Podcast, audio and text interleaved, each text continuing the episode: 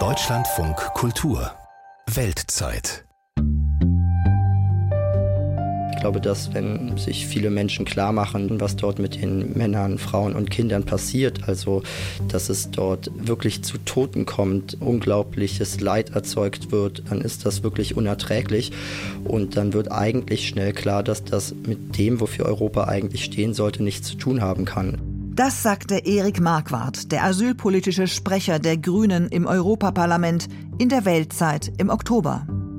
Schwarz auf Weiß hat die Welt es erst jetzt. Im Februar beim Sondergipfel der EU-Staats- und Regierungschefs in Brüssel wurde die restriktive Einreisepolitik der Europäischen Union festgeschrieben, wegen steigender Asylbewerberzahlen. An der Politik der harten Hand werden auch Bootsunglücke wie das jüngste am Sonntag vor der Südküste Italiens nichts ändern. Ich bin Isabella Cola. Hallo. Der Blick in der EU auf illegale Migration hat sich in den vergangenen Jahren deutlich verändert. Stichwort Rechtsdrall. Es geht dabei in erster Linie um Abwehr, Ausweisung und Rückführung. Wir gehen heute dorthin, wo das besonders weh tut, an die griechisch-türkische Grenze, an den Fluss Evros, wo Hoffnung und Enttäuschung nur einen Ruderschlag voneinander entfernt liegen. Hören Sie die Recherche dazu von unseren Griechenland-Korrespondentinnen Verena Schelter und Valentini Anagnastopoulou. Yorgos Tonakis trägt ein hellblaues Hemd, Jeans und Lederschuhe statt Uniform. Der 38-Jährige ist Grenzschützer, genauer Polizeikommandant in Orestiada, dem nördlichsten Städtchen Griechenlands. Normalerweise spricht man bei der Polizei nicht so gern mit Journalisten, gerade wenn es um das Thema Migration geht.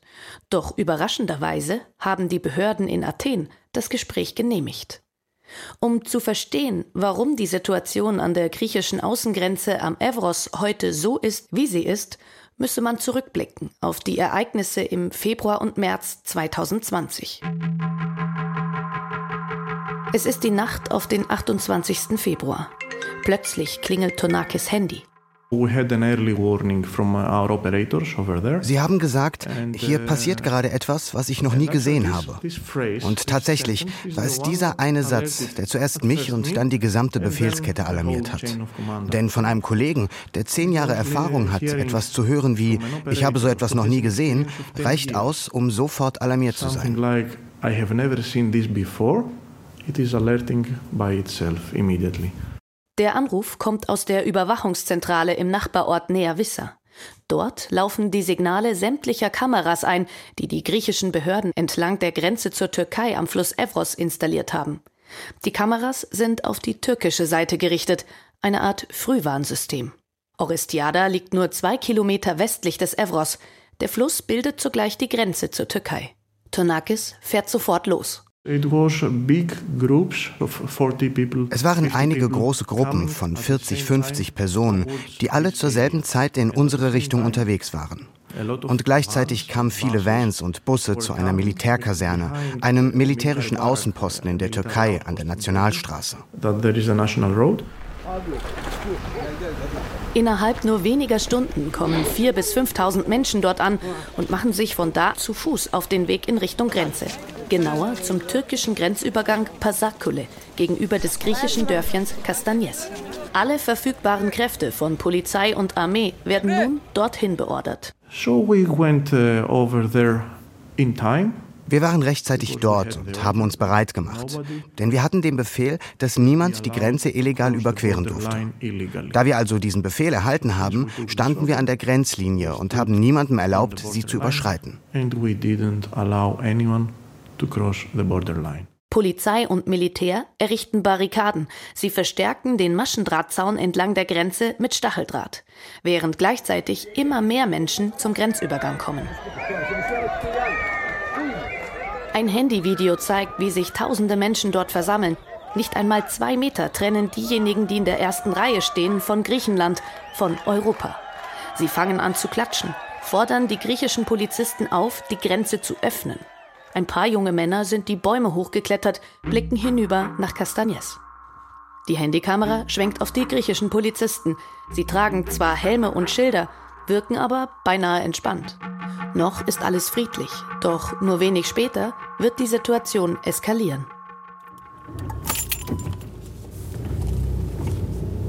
Polizeikommandant Tonakis fährt in Richtung Grenzübergang. Er will zeigen, wo und wie das damals alles stattgefunden hat.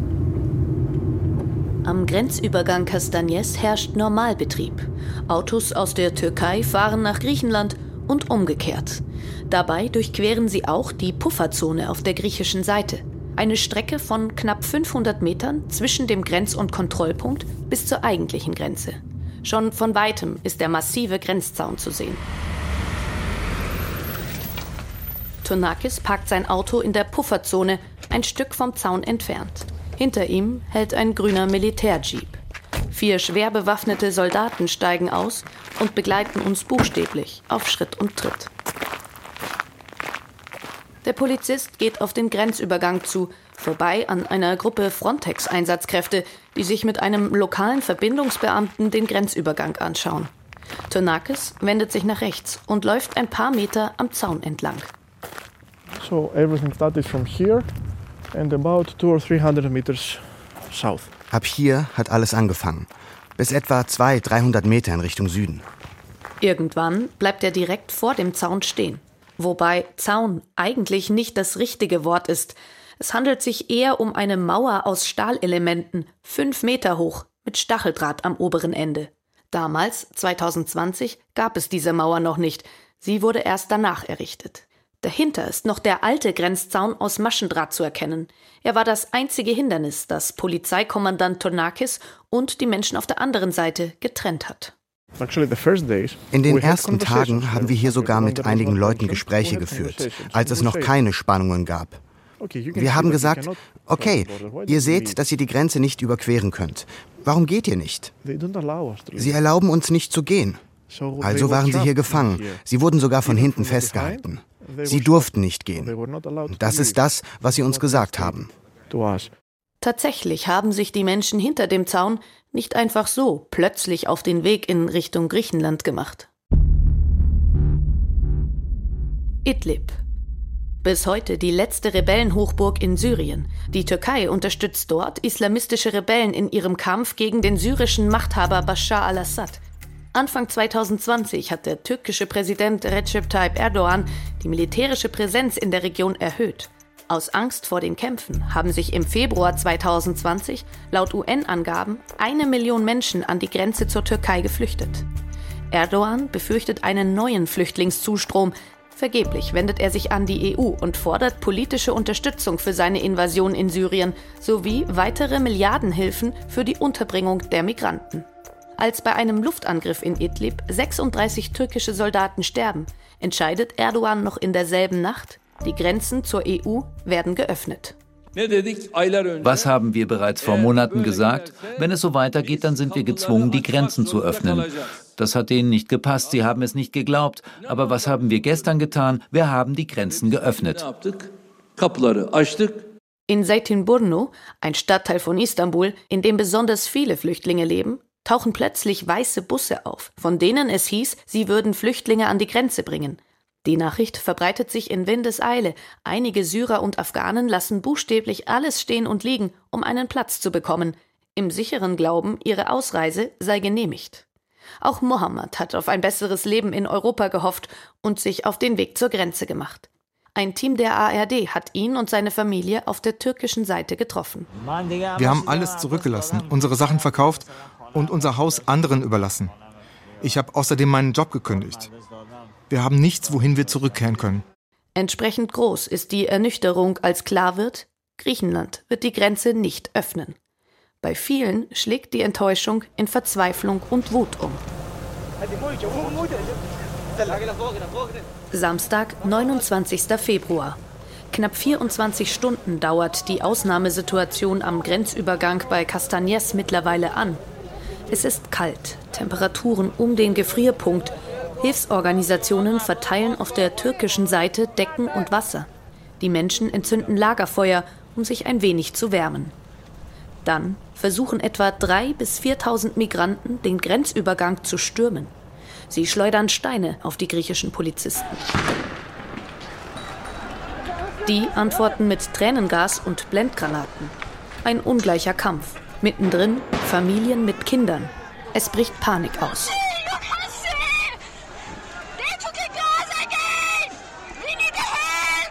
Auch auf der griechischen Seite wachsen die Spannungen. Hat die Polizei die Lage noch im Griff? Oder sollten etwa andere übernehmen?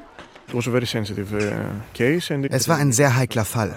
Unser Hauptanliegen war es, dass es eine Polizeiangelegenheit bleibt und keine Sache der Armee. Die Armee bedeutet etwas anderes. Sie sind auf andere Dinge vorbereitet und anders ausgebildet. Zwar kommen immer mehr Militärstreitkräfte zur Grenze und auch Frontex schickt Unterstützung, doch das Kommando bleibt bei der Polizei. Dann plötzlich die Nachricht, mindestens ein junger Mann stirbt im Krankenhaus von Edirne an einer Schussverletzung. Laut Augenzeugen sei der Mann von griechischer Seite beschossen worden. Die griechischen Behörden bezeichnen die Vorwürfe als Fake News und türkische Propaganda. Eine offizielle Untersuchung dazu wird es nie geben. Haben Polizei und Armee mit scharfer Munition auf Flüchtlinge geschossen? Oder waren es Zivilisten, die als selbsternannte Grenzschützer am Evros patrouillieren? Zurück in Orestiada, dem nördlichsten Städtchen Griechenlands. Hier kellnert Nikos jeden Abend in einer gemütlichen kleinen Bar. Tagsüber ist er Landwirt.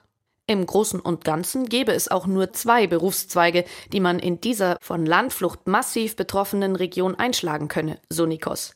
Wem die Landwirtschaft zu mühselig sei, der gehe zur Polizei. Περισσότεροι το κάνουν καθαρά για, τα, για την αποκατάσταση. Το τι μυαλά αποκτούν μετά die meisten machen das aus finanziellen Gründen. Ihre Denkweise ändert sich dabei nach ein paar Jahren, wenn sie im Militär oder bei der Polizei arbeiten. Ich sehe es bei Leuten, mit denen ich aufgewachsen bin. Sie waren mal anders, aber wenn man nur mit Militärs oder Polizisten zu tun hat, wird man so wie sie.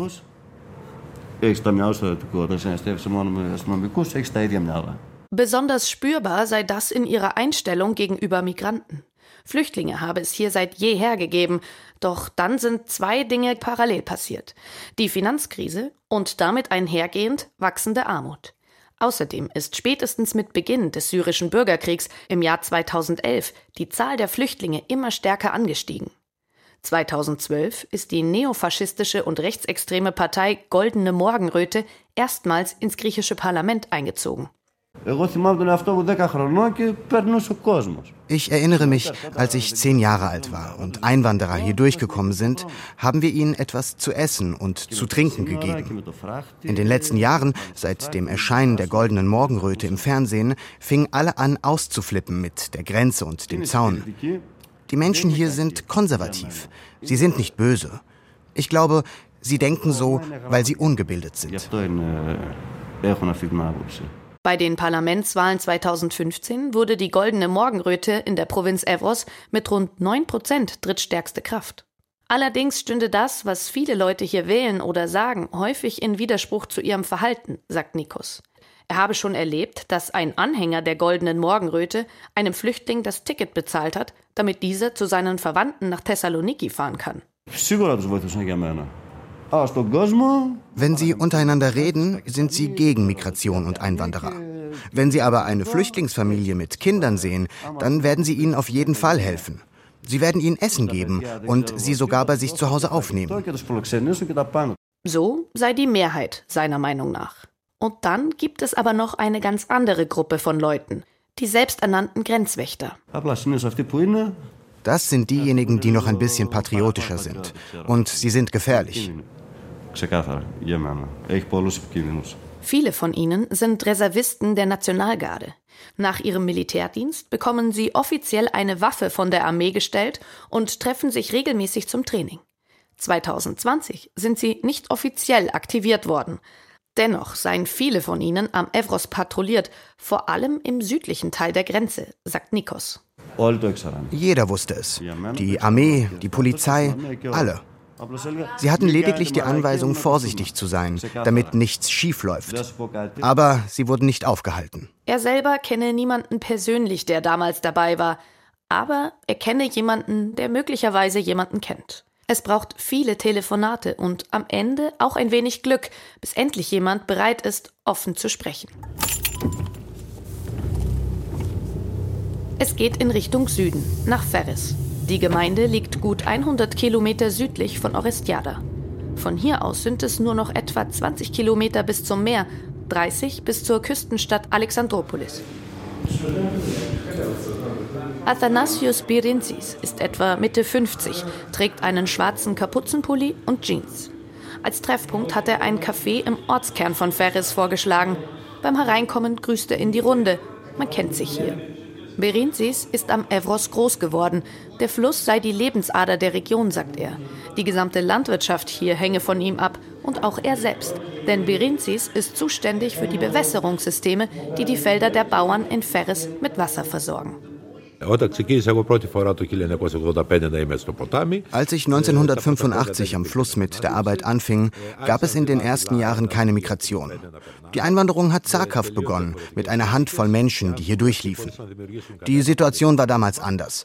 Diese Menschen kamen, ohne irgendwelche Probleme zu verursachen. Viele von ihnen hatten einiges durchgemacht.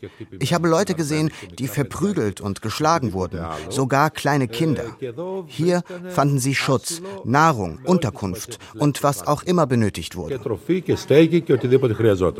Aber dann seien über die Jahre immer mehr Menschen gekommen. Wir begannen uns Sorgen zu machen, dass wenn all die Menschen, die kommen, in Griechenland bleiben, sich die demografische Entwicklung und alles in Griechenland verändern wird. Es sind Tausende und wir werden immer weniger. Das Paradoxe, Berenzis sagt selbst, dass die meisten Flüchtlinge gar nicht hier bleiben, sondern weiter wollen, nach Deutschland, Frankreich oder Skandinavien. Trotzdem ist er überzeugt, dass hinter den Migrationsbewegungen ein großer Plan steckt. Wenn ein Einwanderer aus einem Kriegsgebiet kommt, verstehe ich das. Er geht, um sein Leben zu retten. Die übrigen, die Wirtschaftsmigranten, wo finden sie das ganze Geld, um hierher zu kommen? Das bringt uns zu der Überlegung, dass es einen allgemeinen Plan für eine Änderung der Struktur in ganz Europa gibt. Der große Bevölkerungsaustausch ist ein Mythos, der von Rechtsextremisten verbreitet wird. Dahinter steckt die Vorstellung, dass es eine bösartige Gruppe von Eliten gibt, die mit Hilfe einer Reihe von sozialen Programmen die ursprünglichen Bevölkerungen der europäischen Länder auslöschen will. In Deutschland wird diese Verschwörungstheorie beispielsweise von Teilen der AfD vertreten. In der Region am Fluss Evros trifft diese Theorie in einer ohnehin strukturschwachen Region mit einer spürbar schrumpfenden Bevölkerung auf fruchtbaren Boden. Vor allem nach den Geschehnissen von Februar und März 2020. Wie ein Lauffeuer verbreitet sich damals die Nachricht, dass auf der Höhe von Ferres über Nacht hunderte Menschen auf der türkischen Seite des Flusses angekommen sind und nun versuchen, den Evros zu überqueren. Einige Anwohner aus den umliegenden Ortschaften beschließen, selber auf Patrouille zu gehen, unter ihnen auch Nationalgardisten wie Berenzis. Es war drei Uhr morgens und ich konnte sehen, wie die Busse auf der anderen Seite fuhren. Wir sind parallel zu ihnen gefahren. Wir haben das gemacht, um zu verhindern, dass sie aussteigen. In der Gegend gäbe es etwa 500 Nationalgardisten. Außerdem seien hunderte andere Freiwillige aus dem ganzen Land hierher gereist. Sie stellen Traktoren als Barrikaden auf, richten die Scheinwerfer auf die Menschen auf der anderen Flussseite und postieren sich mit ihren Waffen. Es gab kein offizielles Mandat für uns als Bürger, irgendetwas zu unternehmen. Deshalb wurde die gesamte Mobilisierung auf eigene Initiative durchgeführt. Laut Berenzis haben bereits hunderte Menschen die griechische Seite erreicht. Sie hatten die Grenze überschritten und wir haben sie zurückgedrängt. Es war eine Art Nahkampf. Sie sollten wieder zurück, bevor sie sich in der Ebene ausbreiten. Unser Ziel war es, niemanden passieren zu lassen. Habt ihr zur Einschüchterung auch geschossen? Du erwartest jetzt keine Antwort auf diese Frage. Mehr möchte er dazu nicht sagen. Später werden andere im Dorf erzählen, dass zumindest zur Einschüchterung in die Luft geschossen wurde. Vor dem Mikrofon möchte das aber niemand offen aussprechen. Drei Tage und Nächte dauert der Ausnahmezustand bei Ferres an, dann übernehmen Polizei und Armee. Im gesamten Grenzbereich nehmen sie hunderte Migranten fest. Sie alle werden später wegen illegaler Einreise angeklagt. Nach mehr als einer Woche geben die allermeisten Menschen, die noch auf der türkischen Seite ausharren, auf und verlassen die Grenzübergänge. Zwei Jahre später. Polizeikommandant Yorgos Tonakis sitzt an seinem Schreibtisch. Seit damals habe sich vieles in der Region verändert. Die Polizei habe davon sogar profitiert. Aufgrund der Situation von 2020 wurden in den vergangenen beiden Jahren insgesamt 650 neue Grenzschutzbeamte eingestellt. Das war sehr wichtig für uns, denn die letzte Personaleinstellung ist etwa 20 Jahre her. Außerdem wurde die Grenze technisch hochgerüstet mit Wärmebildkameras, Drohnen und natürlich dem gewaltigen Grenzzaun. Gut 37 Kilometer ist der bisherige Abschnitt lang.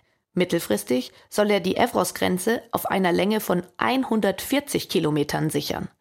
Nach Angaben des griechischen Migrationsministeriums hätten die Grenzschützer allein im vergangenen Jahr die illegale Einreise von mehr als 300.000 Menschen verhindert.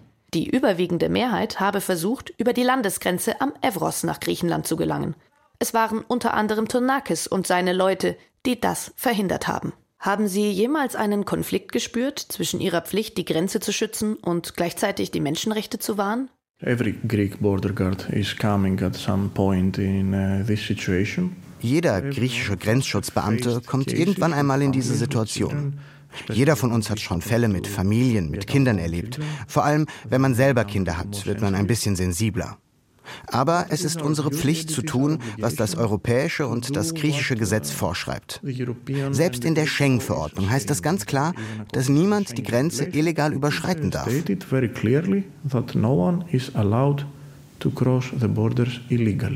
Doch weder Gesetze noch Mauern und Polizisten halten die Menschen davon ab, weiterhin zu versuchen, den Fluss Evros zu überqueren, auch wenn sie dies mit dem Leben bezahlen müssen. Da mittlerweile außer Polizei und Armee niemand mehr Zutritt zur Grenze hat, sind sie es, die die Toten bergen. Mindestens 66 Menschen sind allein im vergangenen Jahr beim Grenzübertritt am Evros gestorben, ertrunken, erfroren oder aus schierer Erschöpfung. Grenzfluss Evros als Fluchtpunkt, Migration durch Griechenland. Verena Schelter und Valentini Anagnastopoulou waren das. Mehr Hintergrund und Reportage aus dem Ausland bekommen Sie, wenn Sie diesen unseren Weltzeit-Podcast auch abonnieren. Ich bin Isabella Kola und sage Tschüss, bis zum nächsten Mal.